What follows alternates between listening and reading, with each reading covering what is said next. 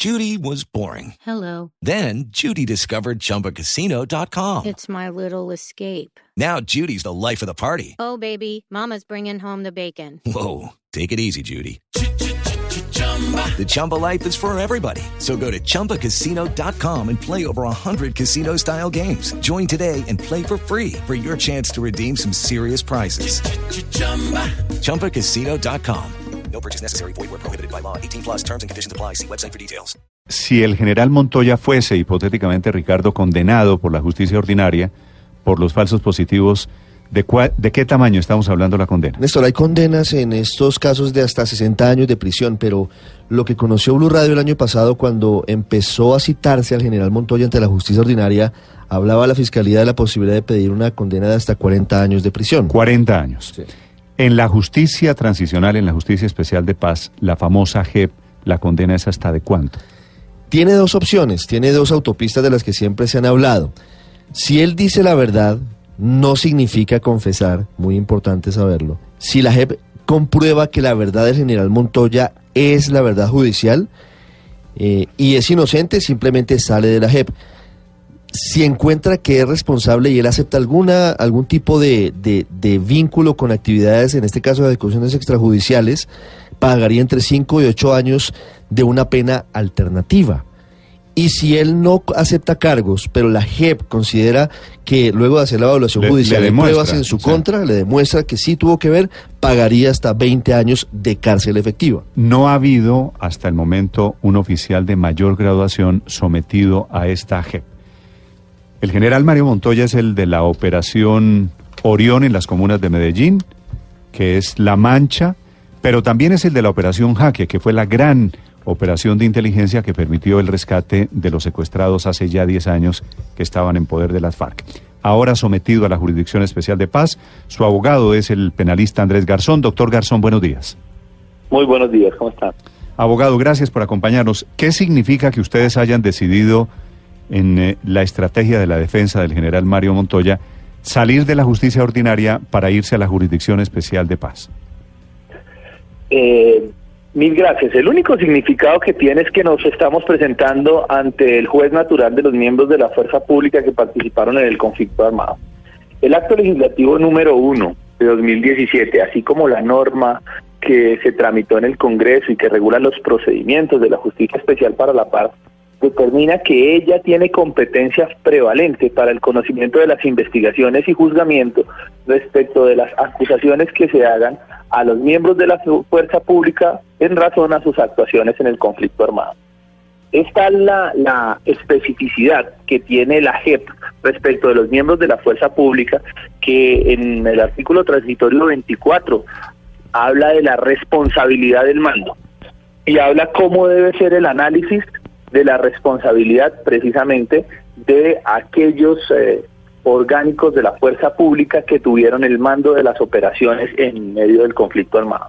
Entonces se creó un nuevo juez natural para los miembros de la fuerza pública y en virtud a ello, y como ha sido costumbre en el general Montoya, nos hemos puesto a disposición de ella de acuerdo al procedimiento que ya ha establecido Mm. a fin de presentarnos y presentar nuestras explicaciones y las pruebas que tenemos.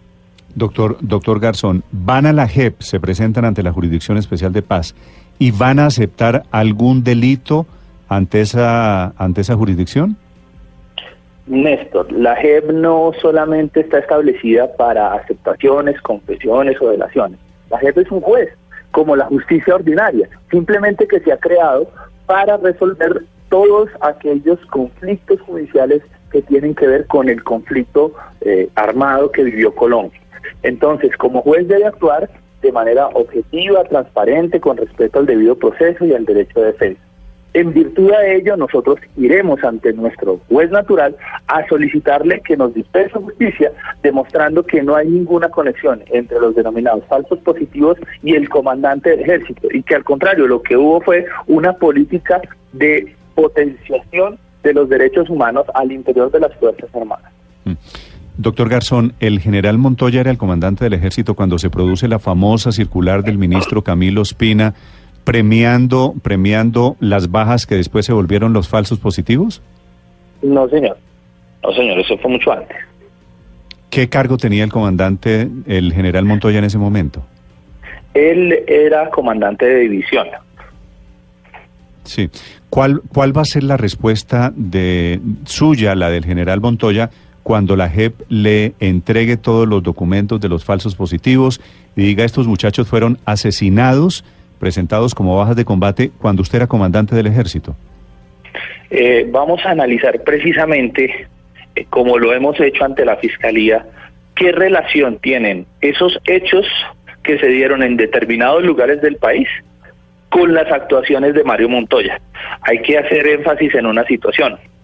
El ejército es una estructura eh, orgánica compleja, en donde hay compartimentación de la información y no todo lo que tenga que ver con el ejército lo conoce o lo dirige el comandante del ejército.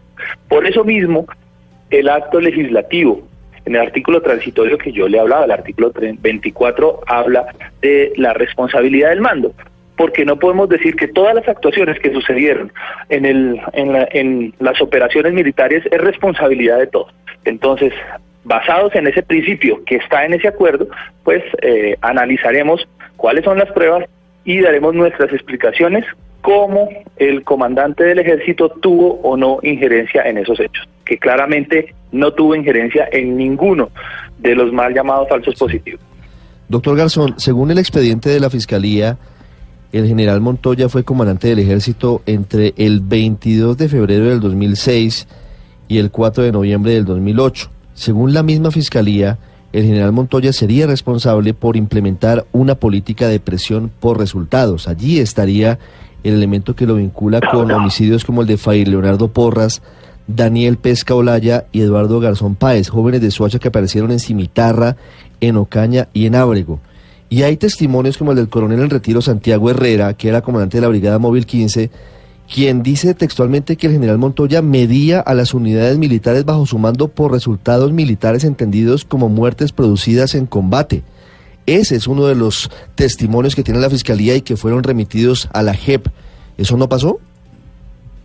Eh, dos situaciones. Eh, la declaración del coronel Santiago Herrera, que habla directamente del general Montoya, pues tiene un una falencia muy grande. Y es que el coronel Santiago Herrera en ningún momento estuvo en eh, la línea de mando del general Montoya. Me explico. El comandante de las fuerzas militares solamente tiene acceso a determinados miembros de la fuerza pública, que son los comandantes de las divisiones. Esos comandantes de las divisiones igualmente tienen acceso solamente a los comandantes de las brigadas. Y esos comandantes de las brigadas, de cada brigada, son los que llevan a los comandantes de los batallones las órdenes. Es decir, el coronel Santiago Herrera está lejos de la cadena de mando del general Montoya. Nunca fue subalterno de él, ni nunca tuvo ese tipo de conversaciones. Ahora bien, respecto de la presunta eh, política del general Montoya de presionar las bajas, yo no es así. Tenemos por lo menos 400 folios. El eh, cuaderno del Comando General, en donde están las órdenes dadas diariamente a cada una de las brigadas y dicen todo lo contrario. Hay eh, afirmaciones como las siguientes. Operación que no tenga protección de los derechos humanos es operación que no sirve en el ejército. De manera textual lo dicen los cuadernos, lo dicen las comunicaciones que envió el general. Entonces, eh, tendremos la oportunidad en la JEP de llevar, así como lo llevamos en la Fiscalía, en su momento a dos interrogatorios extensos que rendimos, eh, estas pruebas que demuestran todo lo contrario a las afirmaciones que se han hecho. Porque es que es muy fácil decir, sí, es que el, el comandante sabía, pero ¿cómo sabía? Entonces, eso es lo que vamos a puntualizar. Doctor Garzón, eh, si le entiendo bien, entonces ustedes van con todo un acopio de, de, pruebas para contrarrestar las otras pruebas que hay en contra del general Montoya, y, pero queda un espacio que es el tema de la responsabilidad de mando.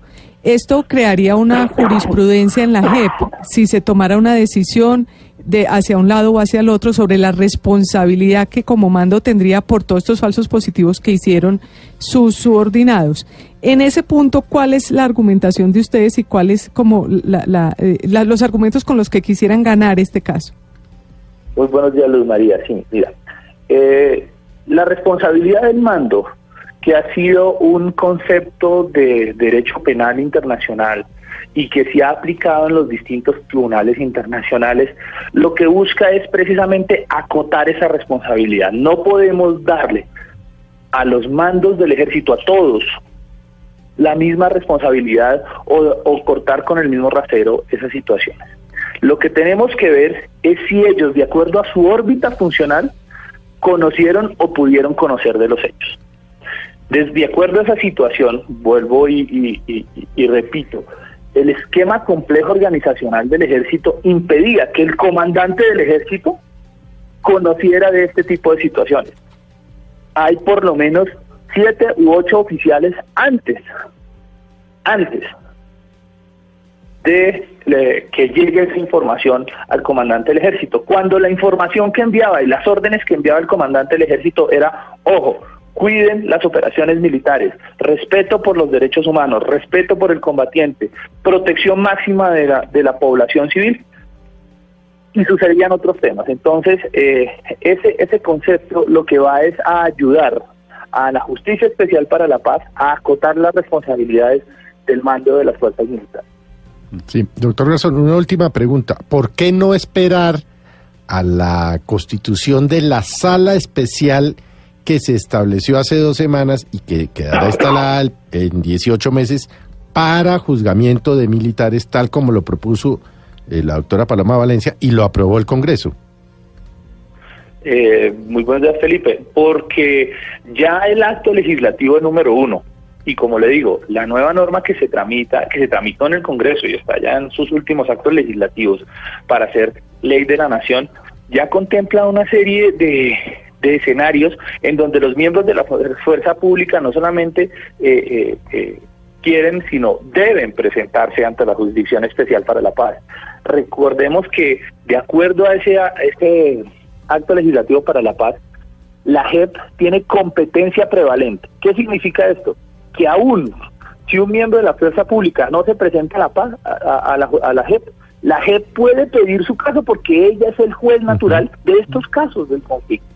Entonces, eh, ya tenemos unas directrices, directrices claras, entonces consideramos que no es necesario esperar a modificaciones de este acto legislativo Ahora, que dio vida a la JEP. doctor Garzón, esa pregunta que le acaba de hacer Felipe es buena porque este ha sido el tema, el motivo del gran debate de si los militares o no a la JEP. Em, Dicho que el general Montoya se está metiendo allí en, en la jurisdicción de la JEP, ¿usted cree que después de él vendrá o vendrán más militares intentando lo mismo, intentando los beneficios de la JEP? En este momento hay más de 1.300 miembros de la fuerza pública que están en la JEP, de distintos rangos.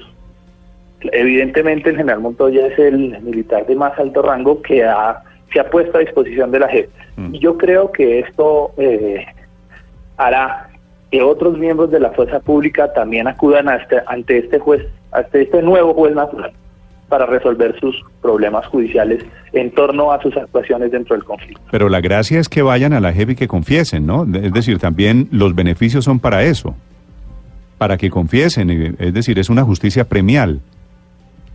y es una justicia, es un juez nuevo igual a la justicia ordinaria, que tiene unas garantías, unos beneficios y que tiene también unas figuras de confesión y delación que dan unos beneficios. Si alguno considera que debe hacerlo, eh, tiene todas las garantías en la JEP. Pero pues en el caso del general Montoya buscaremos es demostrar su, su inocencia ante su juez natural. A demostrar su inocencia es el abogado del general Mario Montoya, fue comandante del ejército, comandante de las fuerzas militares de Colombia. Doctor Garzón, muchas gracias. Muchas gracias a usted.